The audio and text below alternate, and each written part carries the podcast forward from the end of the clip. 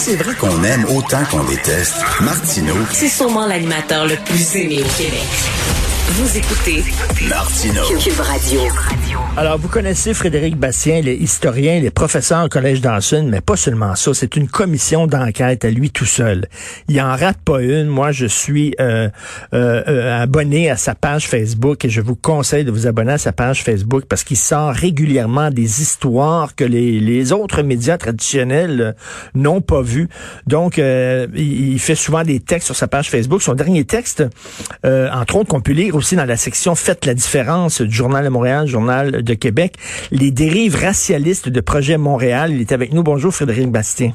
Oui, bonjour, bonjour. Bonjour. Alors bon, on savait que euh, notre mairesse euh, de Montréal, Valérie Plante, avait nommé une commissaire responsable de la lutte au, de la lutte au racisme systémique, parce que oui, la mairesse de Montréal croit qu'il existe du racisme systémique euh, dans sa ville.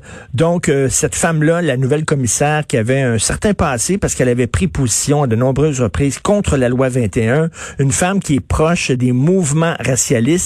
Mais là, il y a d'autres dérives là, dans la part de Projet Montréal. Oui, c'est ça. Alors là, ce qui se passe, c'est qu'il y a, une, commission qui siégeait récemment sur euh, une commission municipale où les élus municipaux discutent entre eux de différentes idées et projets. Et il y a une élue de Projet Montréal, euh, Marianne Giguère, euh, qui a dit, voilà, lors de ces échanges en commission, a dit, voilà, il faudrait faire...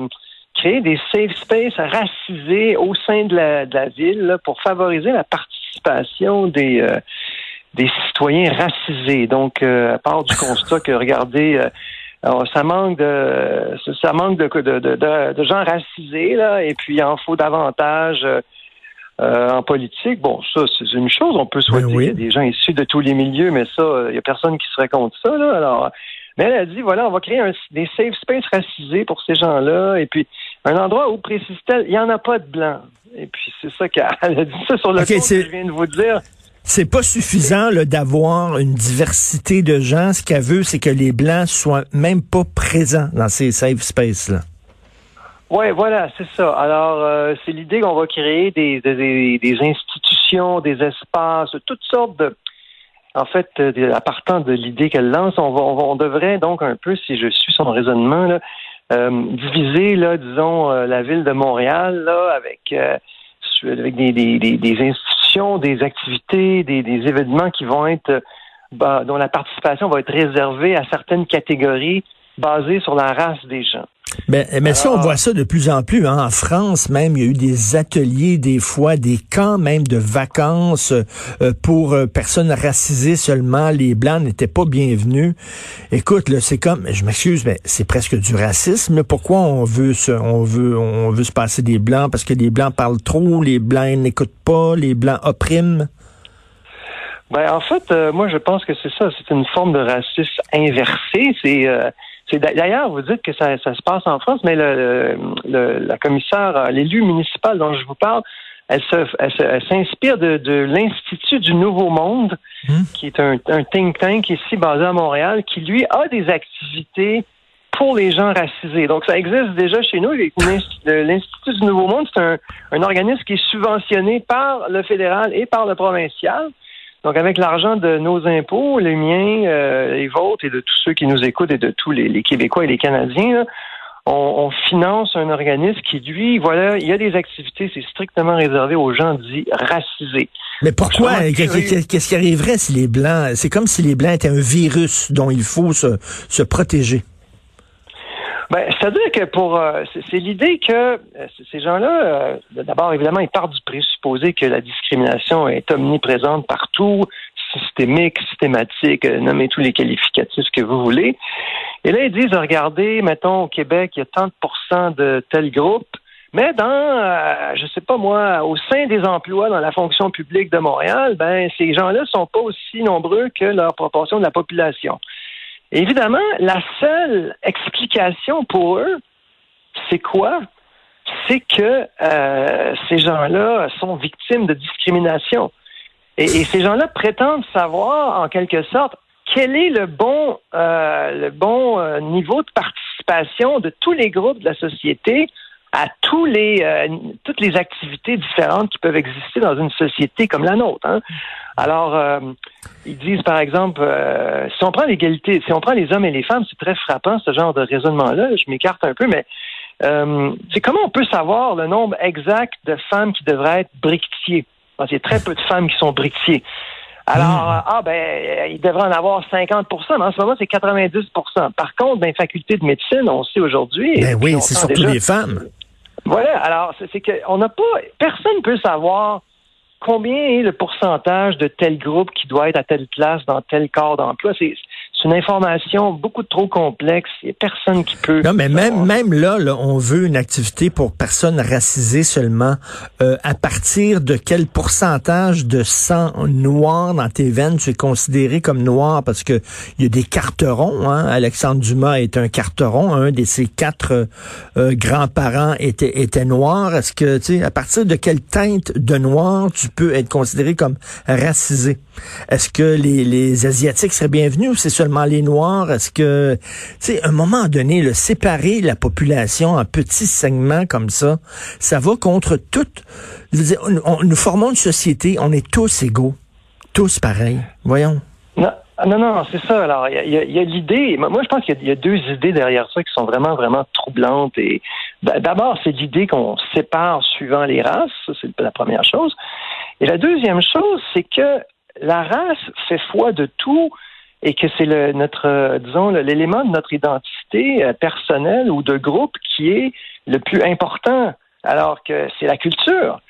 Moi, je veux dire, euh, je travaillais avec des gens dont les. J'ai j'ai eu un collègue de travail il y a très longtemps, dont qui était noir, mais ses, ancêtres étaient allés en Nouvelle-Écosse, fuyant l'esclavage aux États-Unis.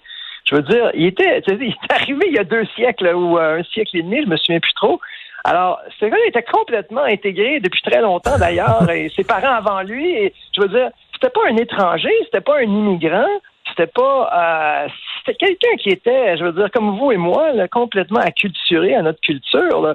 Donc, euh, alors là, c'est l'idée qu'on va, on va dire à ces gens, non, en fait, toi, t'es pas, t'es pas comme nous autres, toi.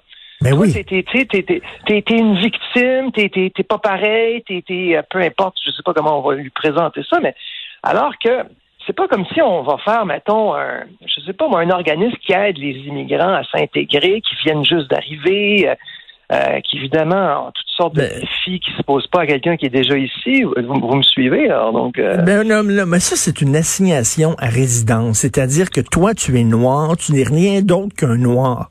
Or, Écoute, l'identité d'une personne, c'est très complexe. Hein. Il y a ton sexe, ton orientation sexuelle, il y a ta classe sociale, il y a bon la langue dont tu parles, ta culture, etc. Mais là, on dit tu es noir, tu ne peux pas échapper. La couleur de ta peau te définit comme personne. C'est fou.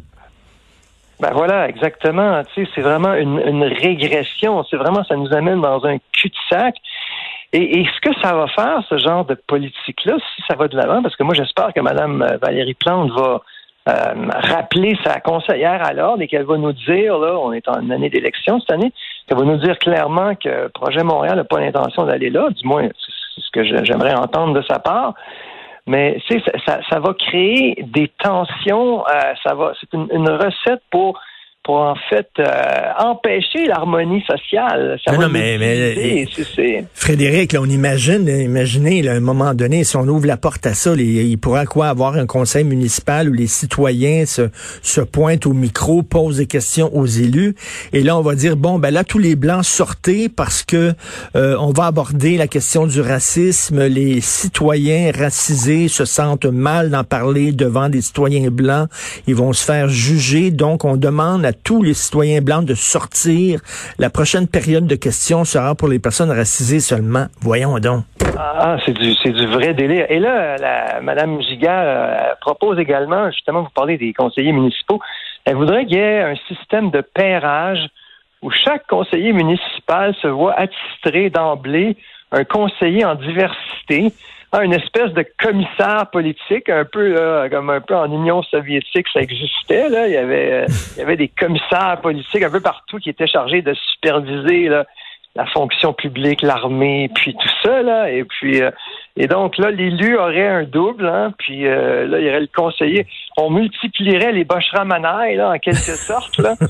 c'est il y en aurait partout.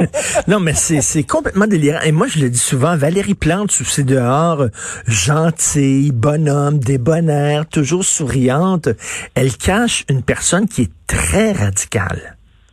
Absolument, absolument. Puis euh, ce qui moi, moi, ce qui m'inquiète en voyant ce genre de choses-là, c'est que elle semble par rapport à, sa, à ses troupes, par rapport à son parti, aux autres conseillers, elle n'est même pas la plus radicale. Elle est, elle est, euh, pour moi, elle l'est, mais je veux dire, dans, dans, leur, dans la gang de Projet Montréal, là, euh, qui est une forme de Québec solidaire au municipal, mm. elle est même pas la plus radicale. Il y en a qui sont encore plus, plus extrémistes qu'elle. C'est extrêmement euh, préoccupant. Non, non, donc je, je, je, vraiment je conseille aux gens d'aller lire sur le site Internet Journal de Montréal ce texte-là dans la section Faites la différence, les dérives racialistes de Projet Montréal. Et vraiment, dérive est le mot euh, qu'il faut utiliser. Et merci à Frédéric Bastien, qui est une commission d'enquête à lui tout seul. Merci. Bon week-end, Frédéric. Merci, M. Martin. Au revoir.